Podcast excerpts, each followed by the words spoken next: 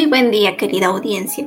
El aprendizaje es un proceso de conocimientos, de comprensión, de relaciones, donde las condiciones externas actúan medidas por las condiciones internas. El día de hoy hablaremos del aprendizaje significativo propuesto por Auswell. Este se denomina así ya que conduce a la creación de estructuras de conocimientos mediante la relación sustantiva entre la nueva información y las ideas previas de los estudiantes.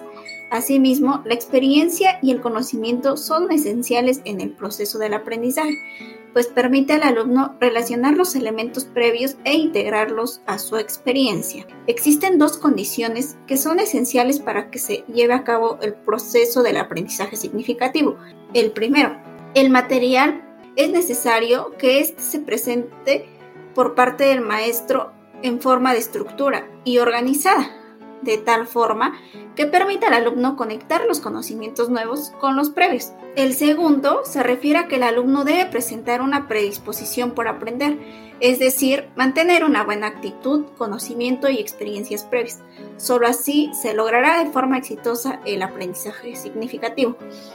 Por otro lado, Auswell caracteriza tres tipos de aprendizaje significativo. El representacional, encargado de la asignación de significados a determinados símbolos, en este caso, palabras. El de conceptos, constituye un aprendizaje representacional, debido a que los conceptos se representan por medio de símbolos particulares, abstracciones de atributos esenciales de los referentes. El aprendizaje proposicional tiene la tarea de aprender lo que significan las ideas expresadas, su principal función es el significado como un todo.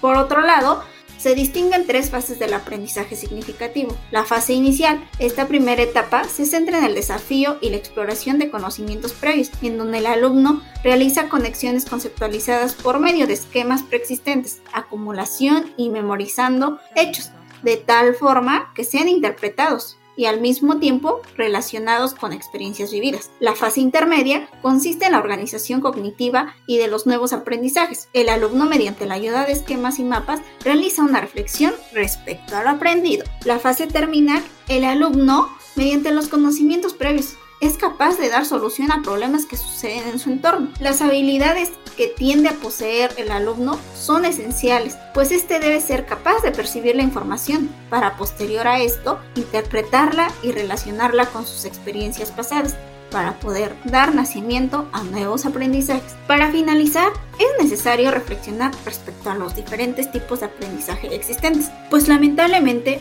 hace falta ser integrados en las instituciones educativas de nuestro país. Les agradezco me hayan acompañado y espero haya sido de su agrado. Nos estaremos escuchando pronto para un nuevo tema de aprendizaje.